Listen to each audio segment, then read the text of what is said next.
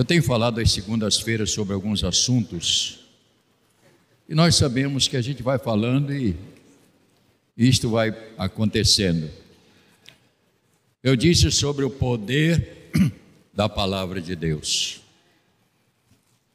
falando que esta palavra tem um poder extraordinário, ela opera poderosamente. Também eu falei na outra segunda-feira sobre o poder do arrependimento. O arrependimento tira o ser humano da, da, do mundo e devolve ele para Deus. Tudo acontece com arrependimento. E hoje eu gostaria de falar com os irmãos um pouquinho sobre o poder da obediência. Eu sei que aqui eu vou até chover na molhada, porque aqui é todo mundo muito obediente. Tem que fazer, falar com o olho fechado. Abra sua Bíblia no primeiro livro da Bíblia.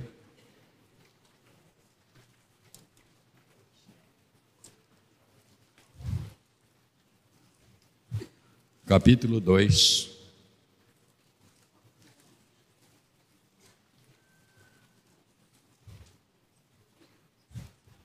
Versos 15, 16 e 17.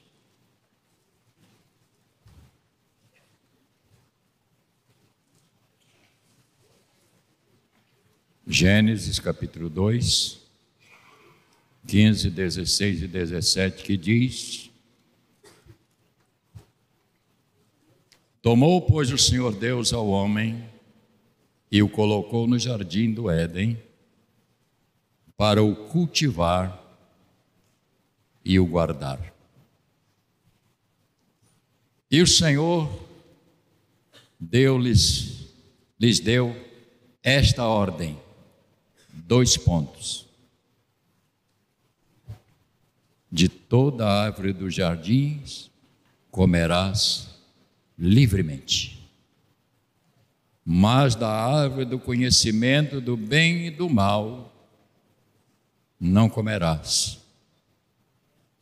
Porque no dia em que dela comeres, certamente morrerás.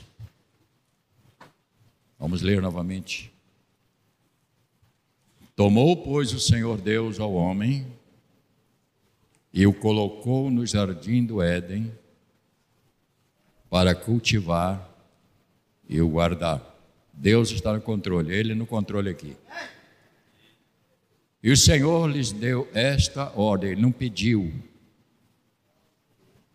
De toda a árvore do jardim comerás livremente mas da árvore do conhecimento do bem e do mal não comerás. Porque no dia em que dela comeres, certamente morrerás. Senhor amado, esta é a tua palavra, e eu quero, Senhor, te pedir mais uma vez que esta palavra possa nos seguir para podermos pensar aquilo que vamos dizer esta noite, que a tua palavra seja a base, um instrumento para nos conduzir nesta noite, antes de nos assentarmos à mesa do Senhor, que também foi uma ordenança do Senhor, que diz para fazer todas as vezes em memória dele. Por isso, Pai, ajuda-nos a ouvir e guardar um pouco desta palavra em nosso coração. Fazemos isso em nome de Jesus. Amém.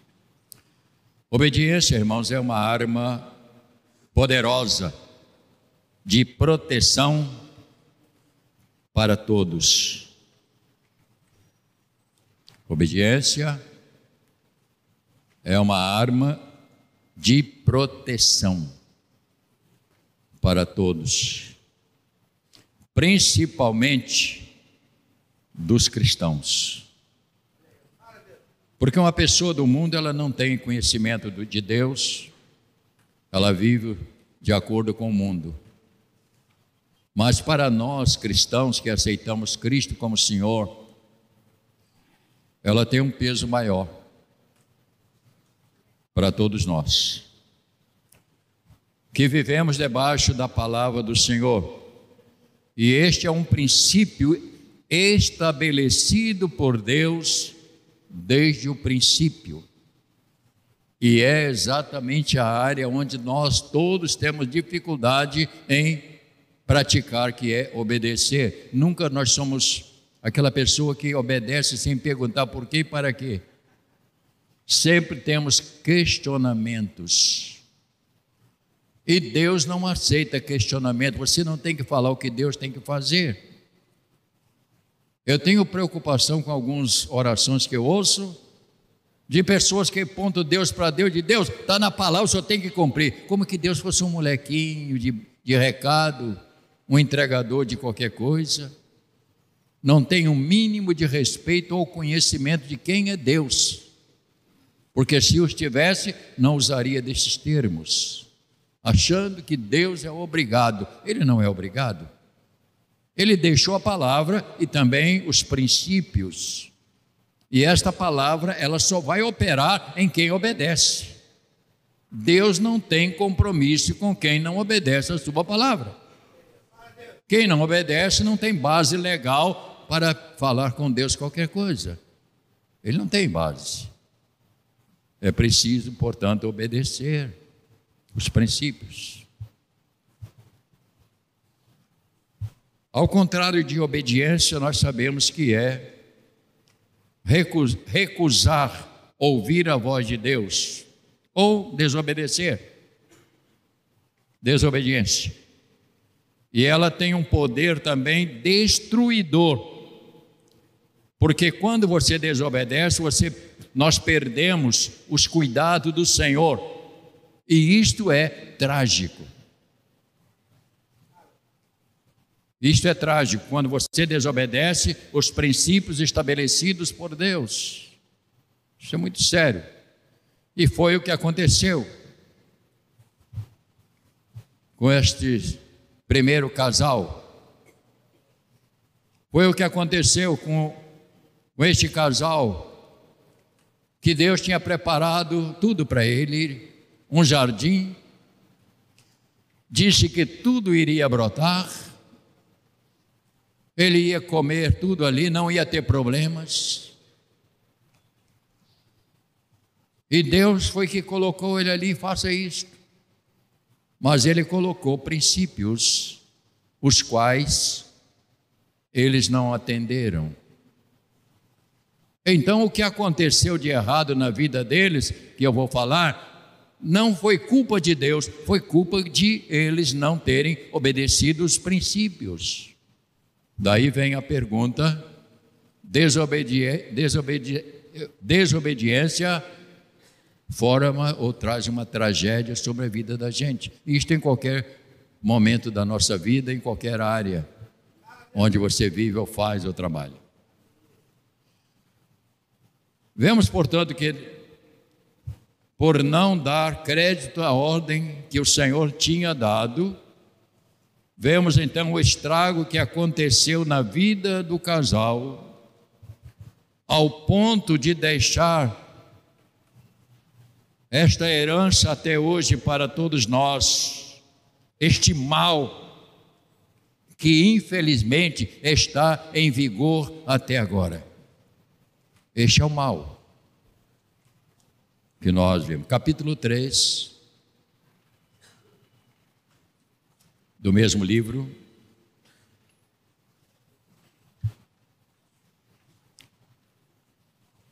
O Senhor então disse: vocês têm esta opção de obedecer.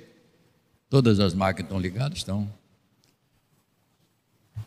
E ele diz aqui nesse capítulo de número 3, algo que nós precisamos também dar uma olhadazinha com cuidado. Verso 19: Do suor do rosto comerás o teu pão, até que tornes a terra, pois dela fostes formado, porque tu és pó, e ao pó tornará. Não há como escapar desta sentença. Esta é uma sentença que ninguém, nenhum ser humano que nascer, vai escapar. Pode ser até o Matusalém, que durou 900 e não sei quantos. Pode ser até aquele que faz 87 anos. Pode ser até um irmão que nós temos aqui que tem 101 anos. Ontem tinha uma senhora aqui, espertíssima, 96. Mas um dia ela vai ter que cumprir o que está escrito nesta palavra. Que o Senhor disse. E uma das coisas então que o ser humano mais reclama é de trabalhar, né?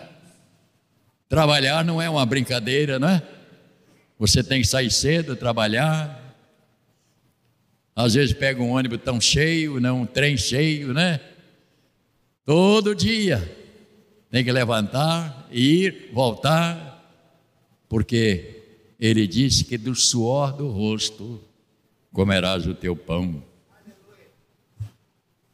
Portanto, irmão, nós hoje estamos vivendo e vendo que grande parte do mal que acontece hoje ao homem, que traz sofrimento, é o não obedecer aos princípios de Deus. Obediência em coisas que praticamos. Tentar fazer aquilo que não posso. Temos que reconhecer o nosso tamanho, os nossos limites. Este é o mal que tem matado muitas pessoas, tentando ser aquilo que ela não é tentando dar uma aparência daquilo que, é, que ela quer ser, mas ela não é. Colocar o chapéu, segundo o costume, não coloque o chapéu onde você não possa alcançar. Isso era um hábito lá no interior. Quando você ia para qualquer festa ou baile, nós usávamos chapéu. E lá na parede tinha uns lugares para colocar. Então você, você tinha que botar o chapéu onde você pudesse alcançar. É daí que vem essa palavra. Reconhecer o nosso tamanho. Um camarada com 1,62m que eu tenho, eu não posso chegar lá na loja, o senhor quer me dar um terno aí, tamanho 52? Senão eu vou ter que cantar aquela música, engole ele paritó, que o dono dele era maior. Eu não posso chegar na sapataria e pedir um sapato 44 se eu calço 38. Até agora eu estou falando coisa leve. Assumir compromissos que você não pode pagar.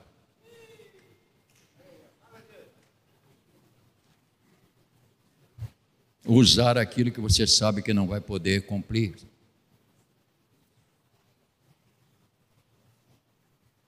Eu pensei muito nisto. Quantas pessoas hoje sofrem por querer fazer aquilo que ele não pode? Poxa, fulano acabou de comprar um carro agora, rapaz, um vou usar aqui um nome, um Toyota. Rapaz, de sete lugares. Você talvez não possa comprar um Toyota de sete lugares. Ele comprou porque tinha dinheiro. Mas se você puder comprar o seu Corsa, dê graças a Deus. Não tente comprar o Toyota que você não vai poder pagar a prestação. Você não pode viver de aparência.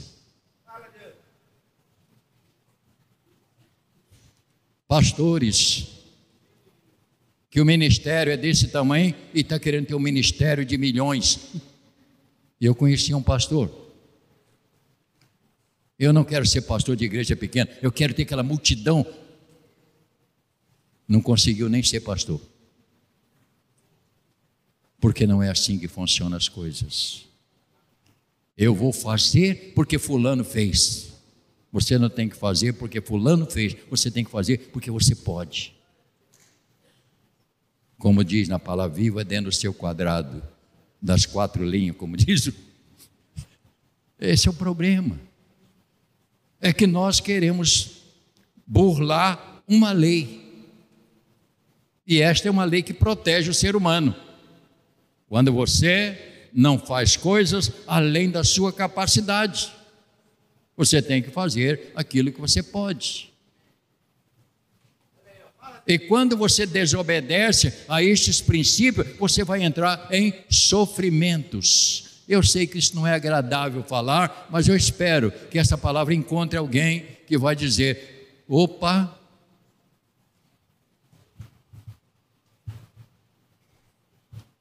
Você tem que pensar. Obediência em coisas que praticamos. Tentar fazer aquilo que eu não posso. Nem tudo eu posso fazer. Mas eu tenho que fazer aquilo que eu posso.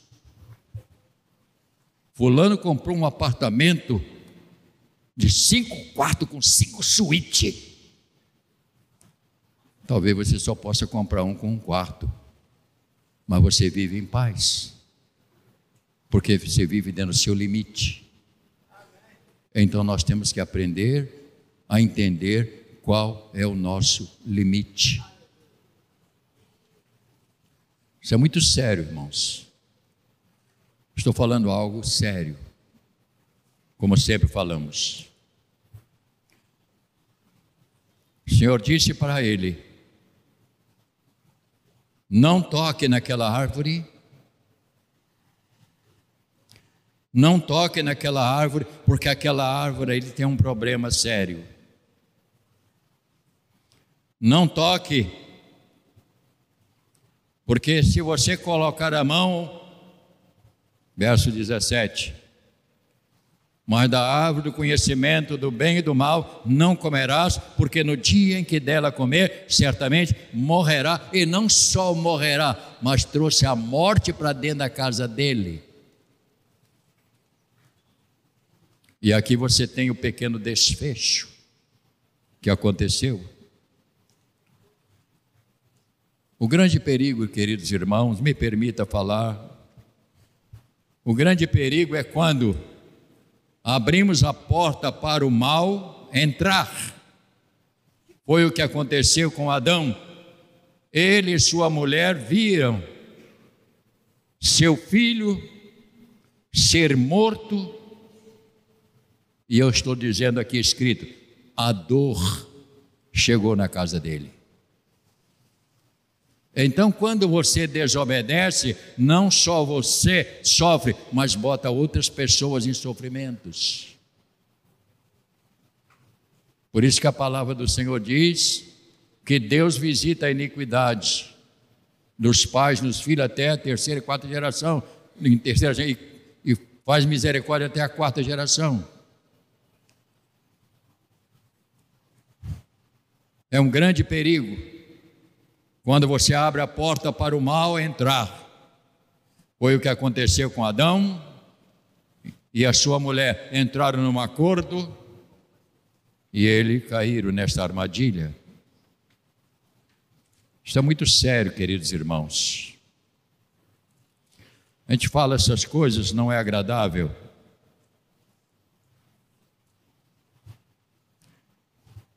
Capítulo 4. Ele abriu a porta para o mal entrar. E às vezes isso pode acontecer comigo e com você. O mal entrar porque você deu brecha. Diz aquela palavra: Fulano deu brecha para o inimigo. Isso é comum acontecer. Capítulo 4, verso 8. Disse Caim a Abel, seu irmão: Vamos ao campo.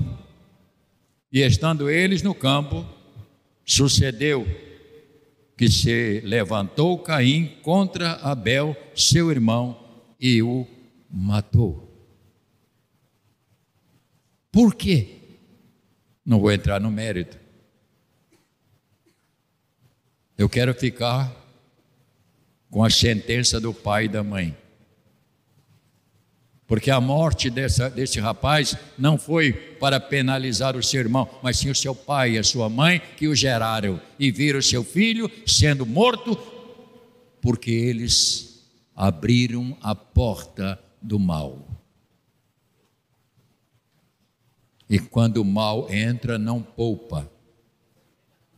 São leis fixas, estabelecidas. Mas, por outro lado, eu quero aliviar um pouquinho a nossa tensão.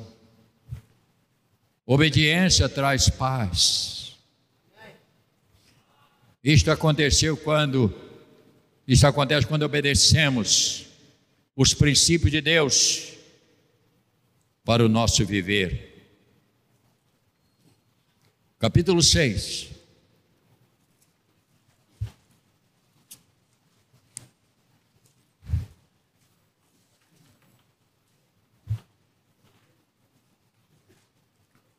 É muito bom a gente ler a palavra do Senhor, irmãos. Verso 9. Eis a história de Noé. Noé era, Noé era um homem justo, íntegro entre os seus contemporâneos. Noé andava com Deus.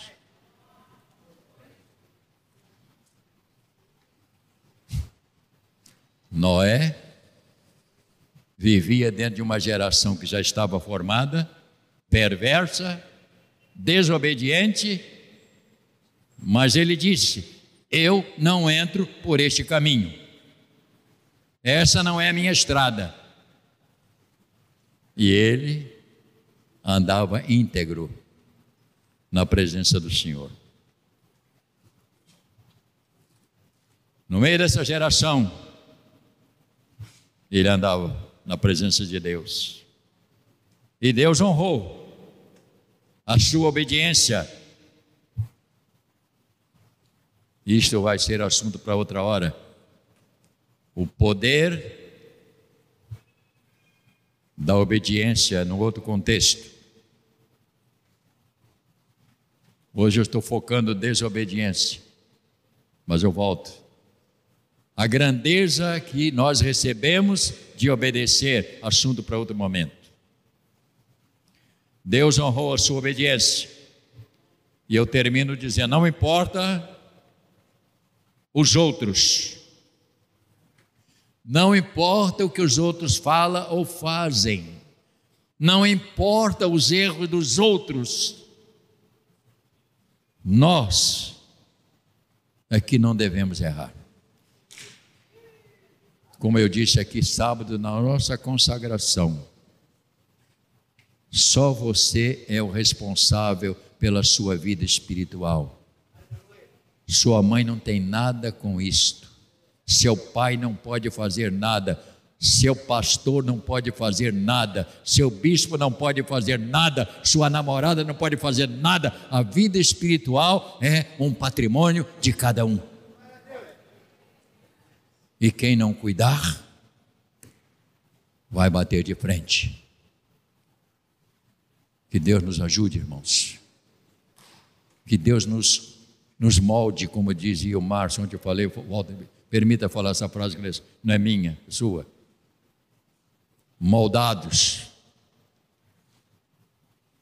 Deixe Deus moldar a nossa vida dentro da vontade dEle.